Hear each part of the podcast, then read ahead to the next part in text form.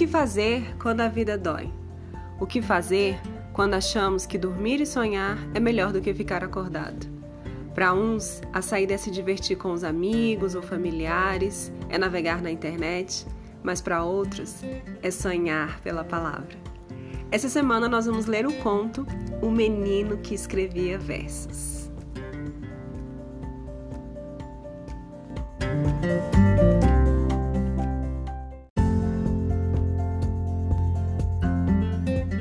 Voltaire disse: Poesia é a música da alma. Oi, gente, eu sou a professora Isabelle e essa é a leiturinha da semana.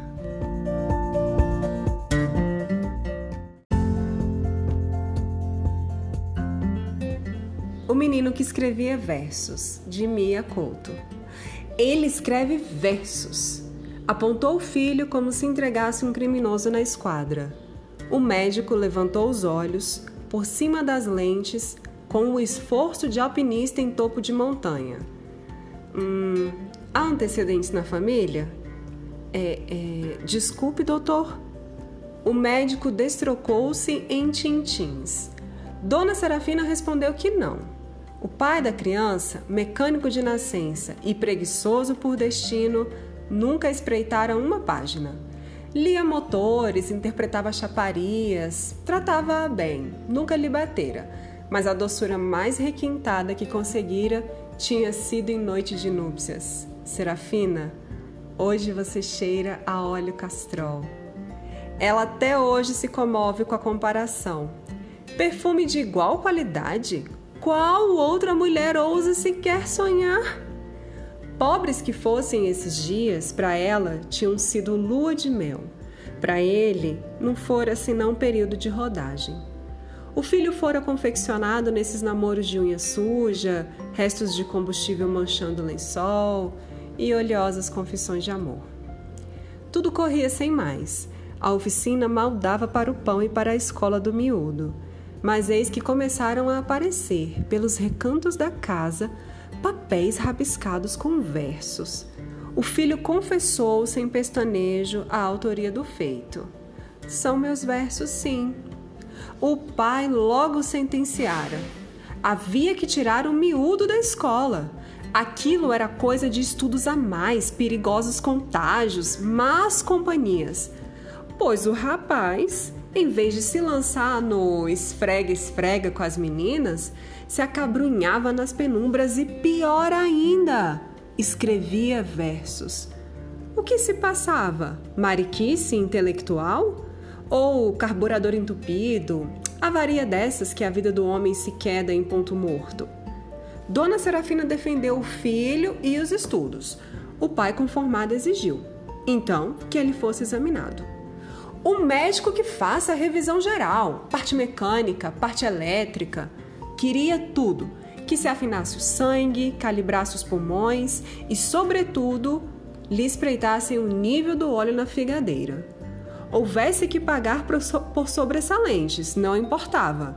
O que urgia era por cobro, aquela vergonha familiar. Olhos baixos, o médico escutou tudo, sem deixar de escrevinhar num papel aviava já a receita para poupança de tempo. Com enfado, o clínico se dirigiu ao menino. Dói-te alguma coisa? Dói-me a vida, doutor. O doutor logo suspendeu a escrita. A resposta, sem dúvida, o surpreendera. Já a dona Serafina aproveitava o momento. Estás a ver, doutor? Estás a ver? O médico voltou a erguer os olhos e a enfrentar o miúdo. E o que fazes quando te assaltam essas dores? O que sei fazer melhor, Excelência. E o que é? Sonhar. Serafina voltou à carga e desferiu uma chapada na nuca do filho. Não lembrava o pai o que lhe dissera sobre os sonhos? Que fosse sonhar longe. Mas o filho reagiu. Longe por quê? perto, o sonho aleijaria alguém? O pai teria sim receio de sonho e riu-se, acarinhando o braço da mãe. O médico estranhou o miúdo, custava crer visto a idade, mas o moço, voz tímida, foi se anunciando. que ele, modéstia apartada, inventara sonhos desses que já nem há, só no antigamente. Coisa de bradar a terra. Exemplificaria para melhor crença, mas nem chegou a começar o doutor o interrompeu. Não tenho tempo, moço. Isso aqui não é nenhuma clínica psiquiátrica. A mãe, em desespero, pediu clemência. O doutor que desse ao menos uma vista de olhos pelo caderninho dos versos, a ver se ali catava o motivo de tão grave distúrbio. Contrafeito, o médico aceitou e guardou o manuscrito na gaveta.